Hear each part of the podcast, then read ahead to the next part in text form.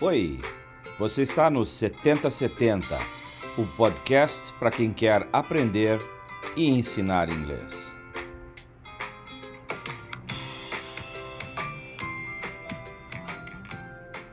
Uma realização do Departamento de Metodologia de Ensino da UFSC.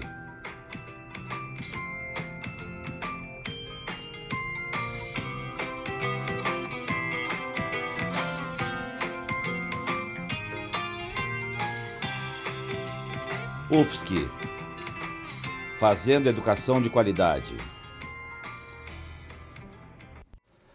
Oi, o título do episódio de hoje do 7070 é Mitos sobre ensinar e aprender línguas. Como a questão é bem delicada e extensa, hoje a gente vai tratar da primeira parte desse tema. E quem vai falar dele sou eu, Hamilton de Godoy Verevic, professor do Departamento de Metodologia de Ensino da UFSC.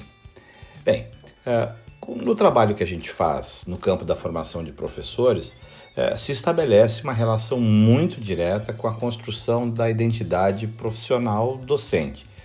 E é por isso que é tão essencial, e, a gente tem procurado demarcar isso na nossa caminhada profissional, é, trazer é, para dentro da formação aquilo que diz respeito à profissão. Quer dizer, essa relação de trazer a profissão para dentro da formação é um elemento essencial é, nesse processo de formação docente. Mas quando a gente fala sobre esse processo de formação docente, é, tem vários mitos que têm interferência, um impacto direto, é, talvez, nessa construção identitária. E para esse episódio de hoje, nós vamos falar de três deles. O primeiro, o mito do falante nativo, né, como a expressão prototípica do que seria ensinar bem inglês. O segundo, o mito de que não se aprende inglês na escola.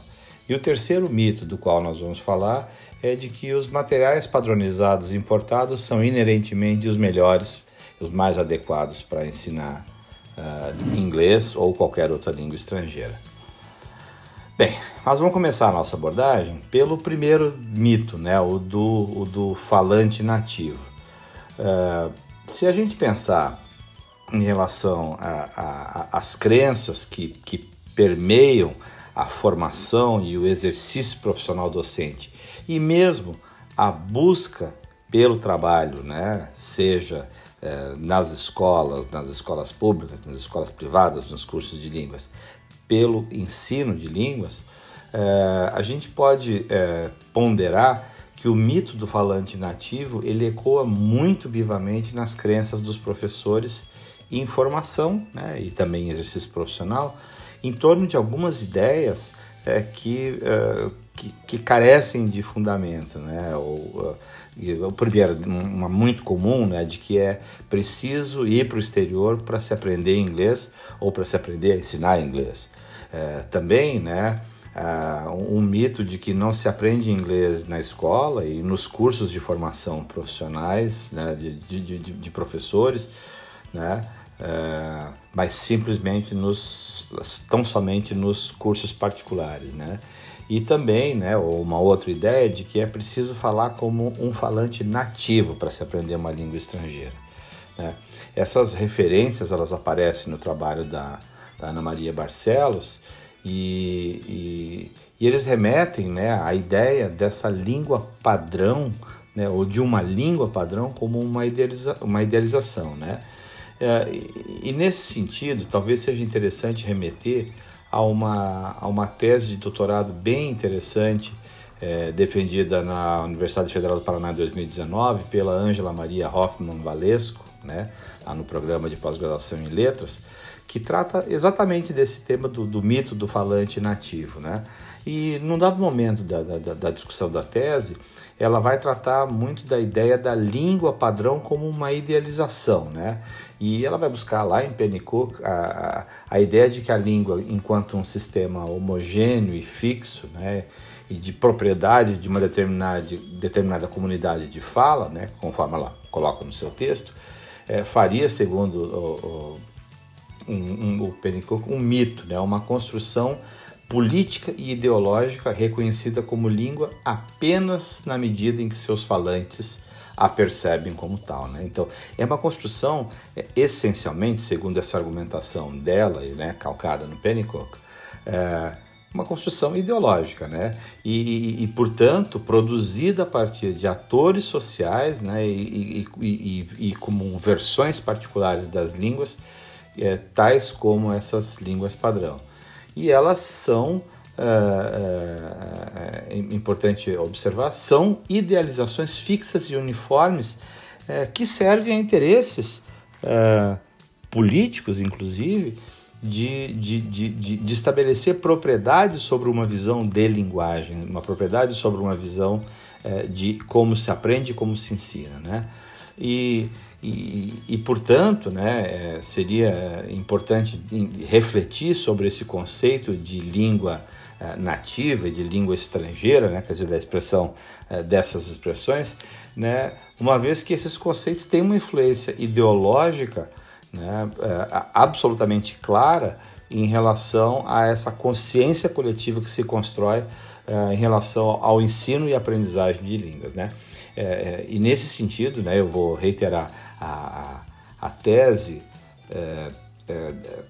da professora Ângela uh, Valesco, ela, ela, ela, é uma contribuição muito interessante nessa problematização uh, desse conceito do que é nativo, né? como uh, uma expressão de uma idealização de uma língua padrão monolítica, né? que vem acompanhada, se a gente vai puder estender esse argumento, de uma idealização de uma cultura que é igualmente monolítica, né? uma visão que é essencialmente ou inerentemente conservadora, né, é, é, é, não raramente retrógrada e colonizadora né, do ponto de vista intelectual. Né? E, e isso tudo nos, nos, remete à ideia, né, eu digo agora me referindo à experiência que a gente tem tido com professores em formação e professores que estão em exercício profissional, a um, a um, a um deslumbramento que frequentemente é crítico com a ideia ou com, com falantes nativos, né? frequentemente atribuindo a esses e, a sua, e ao seu exercício é, um valor é, agregado que, que ideológica e politicamente desterritorializa o próprio trabalho do professor ou o trabalho que o professor está fazendo é, num país, por exemplo, como o Brasil. Né? É, e, esse deslumbramento, né, por sua vez, ele é construído em cima também de estereótipos e mesmo de preconceitos de toda a natureza. Quer dizer, quando você fala num falante nativo, você também fala num falante nativo idealizado, que não é qualquer um, né? que é que tem cara, que tem, que tem raça, que tem, é, ou seja, que, que, que não está também desprovido de um conjunto de valores agregados, frequentemente absolutamente desprovidos de qualquer é, senso crítico, né? Mas é, talvez também, né, no que diz respeito a essa, a, essa identidade profissional docente, talvez a gente precisasse abordar a ideia de que o maior problema é, é em relação à questão da formação profissional é que ela traz consigo uma subvalorização de quem leciona e não corresponde a esse ideal de nativo, né? É, é, a isso, por exemplo, que se refere a Eva Bernat no seu trabalho de 2008, a, a, a chamada síndrome do impostor, né? Essa, essa sugestão de que professores que, é, que são não nativos frequentemente se sentem como impostores, como pessoas que não correspondem à imagem né, de, do que seria o professor ideal, porque não são falantes nativos, né? E, e, e, e, portanto, não correspondem a esse papel de ser os provedores das normas né, e, daquilo, e da propriedade sobre o, o idioma uh, que lecionam. Né? E, e, e, ela, e, a, e a Bernard também, também traz essa ideia de que esse senso de, de, de, de, de estar numa, numa condição de impostor traz um, consigo um, um, sentido de falta de autenticidade, autenticidade é, pessoal nos indivíduos né, é, e, que, que evidenciam essa, esse, é, essa, essa sensação, essa situação, né? E, e, em alguns contextos também isso é definido como uma, uma experiência uh, interna de, de, de, falsidade ideológica, né? E, como se fosse é, uma fraude, né? E aí é importante é, chamar a atenção que isso está eivado no nível ideológico de preconceito, né? E que, é, é, é, que por sua vez se remete talvez à noção de proficiência que alguém cuja língua materna é aquela que está sendo é, ensinada, né? Mas é, é, com isso eu não quero dizer que os, o, o, professor que é cuja língua nativa é aquela que ensina, não está melhor aparelhado para discutir questões da língua. O que a gente pode implicar é que, eventualmente, esses. É, é, é, que, é que, de maneira recorrente, esses, esses professores talvez sejam mais proficientes linguisticamente falando, né? mas também a gente talvez precise é, relativizar, uh, porque o fato do sujeito conhecer uma língua não significa que automaticamente seja capaz de lecionar essa língua. E, e aí eu chamo a atenção para o fato de que é preciso trabalhar o empoderamento pedagógico do profissional docente na área de línguas. Ou seja, aqui né, é, é preciso pensar que é, ensinar língua não implica tão somente conhecer o objeto, né? E, e, e quem se prepara para isso, obviamente, estuda o objeto língua, né? Seja inglês, francês, alemão, espanhol, né? Mas também trabalhar as habilidades e as estratégias de ensino e, e pensar né, nas contribuições que nós temos uh, em relação ao ensino de línguas, sendo uh, uh, é, professores que podem buscar na sua própria experiência como aprendizes da língua adicional que nós lecionamos, né, e, e, as, as condições e, e, as estratégias que talvez se comuniquem melhor com os nossos, com os aprendizes que têm condições identitárias em relação a línguas é, é, similares à nossa.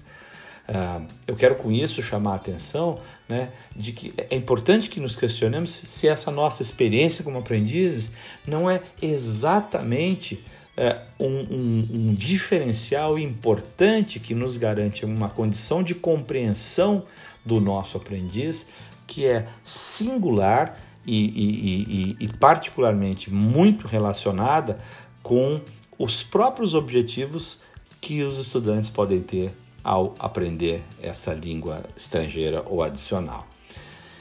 E isso né, nos remete, portanto, né, a, um, a um segundo, a uma, a uma segunda questão, né, ou, um, ou esse segundo mito que pretendo abordar nessa, nessa discussão de hoje, que é o de que não se aprende inglês ou outras línguas na escola. Né? E, e para isso eu vou me remeter ao, ao Oficina de Linguística Aplicada do Luiz Paulo Moita Lopes, né, um livro que é um clássico na área e que é, quando trata, por exemplo, do fenômeno de, de fenômeno de alienação cultural, é, vai remeter ao desprestígio, ou, ou, ou talvez melhor dizendo, da, nessa construção seletiva de uma descrença na possibilidade de se aprender inglês na escola. Né? Tem vários textos nesse livro que remetem a isso, é, e, e, e, e, é importante lembrar que essa, essa, essa, essa descrença ou essa, essa, esse, essa, esse mito de que não se aprende inglês na escola vem acompanhado de uma visão estereotipada da escola e do professor de, de línguas como alguém que, não sabendo a língua, repetidamente ensina os mesmos conteúdos gramaticais que, que não são percebidos como tendo serventia uh, eh, para ninguém, né? Isso é, além de ser uma visão é, profundamente equivocada, ela talvez seja mal intencionada, porque ela aposta na impossibilidade da escola, né? ela joga para a escola é, é, é, de cara uma mácula em relação à sua possibilidade de se comunicar é, com as, as necessidades de aprendizagem dos estudantes. Mas isso poderia ser estendido para qualquer outra disciplina. Né? Existem, é, se a gente pensar, o, o, processo de aprendizagem dos alunos na escola às vezes está descolado, não é, daquilo que seriam as melhores práticas ou metodologias ou etc e tal.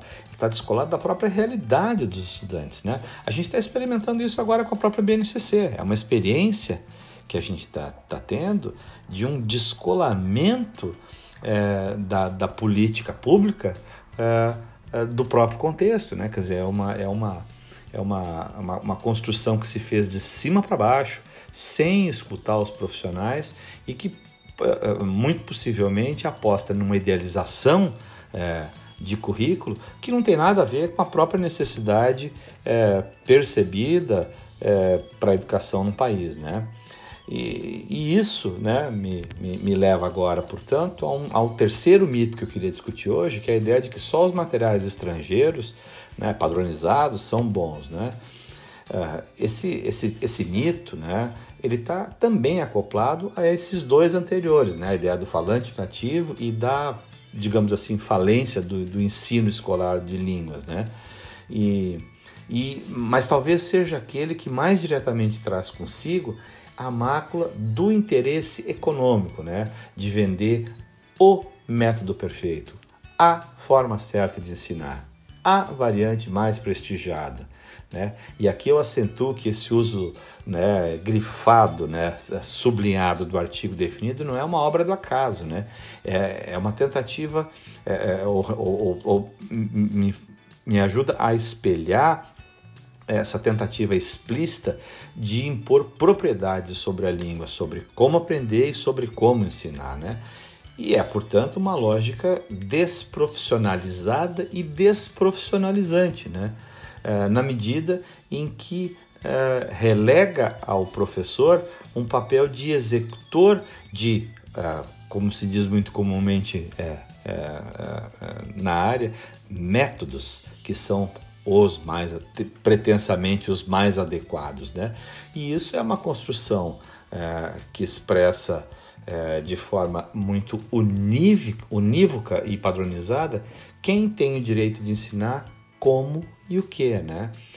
Mas se a gente pegar né, na história recente do país, né, os próprios avanços que o Programa Nacional do Livro Didático uh, foram capazes de produzir é, num período relativamente curto, em termos de fomento da produção e circulação de materiais é, didáticos de muitíssima qualidade é, e, e, que, mesmo com seus problemas, evidenciam que o crescimento da produção intelectual na área do ensino de línguas ao longo, né, digamos, das últimas duas ou três décadas está é, tá refletido, em primeiro lugar, na, na, na produção de uma política pública que é capaz de transformar objetivos, inclusive, que estão lá na Constituição, que estão na, na LDB, né? é capaz de traduzir esses objetivos em proposições concretas para o contexto das escolas públicas do Brasil.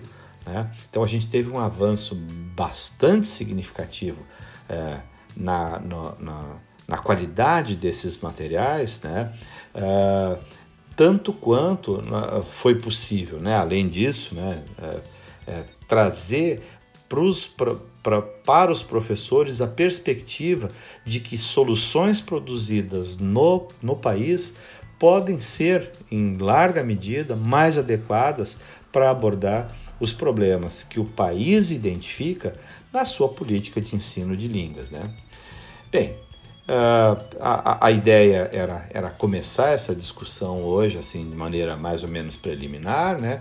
E a gente entendeu então que trazer essa, essa questão dos mitos, né? Que, que são que tem um peso forte na construção da identidade uh, profissional dos professores, tais como essa da ideia de que uh, de um falante nativo idealizado, ou de que não se aprende inglês na escola, ou de que os materiais bons não estão disponíveis na escola é, são, é, é, são como, como tal muito problemáticos porque eles acabam por macular a própria a imagem, a autoimagem que os professores fazem de si e da sua capacidade. mas eu vou reiterar aquilo que a gente é, vem trabalhando consistentemente, além desses, ao longo desses mais de 30 episódios que nós temos aqui no podcast, de que é possível sim construir alternativas que fazem sentido para o nosso contexto e, e, muitas vezes alternativas que são singularmente produzidas nos nossos contextos profissionais. Né? Talvez a gente possa se dedicar ao, ao longo dessa, dessa temporada também a explorar um pouco dessas ideias que já estão circulando por aí, né, de professores produzindo seus próprios materiais, né, em sintonia com as necessidades do, dos alunos e produzindo numa base e numa base mais ou menos regular, reprocessando as experiências e transformando-as em insumos muito importantes para o trabalho que fazem. Por hoje era isso, gente. Até a próxima!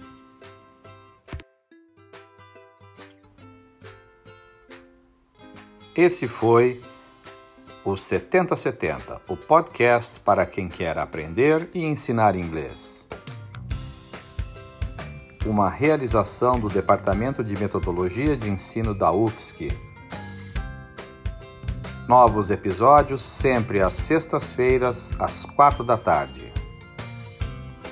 7070, uma produção de Hamilton de Godoy Vilevic e Priscila Fabiane Farias. UFSC, fazendo educação de qualidade.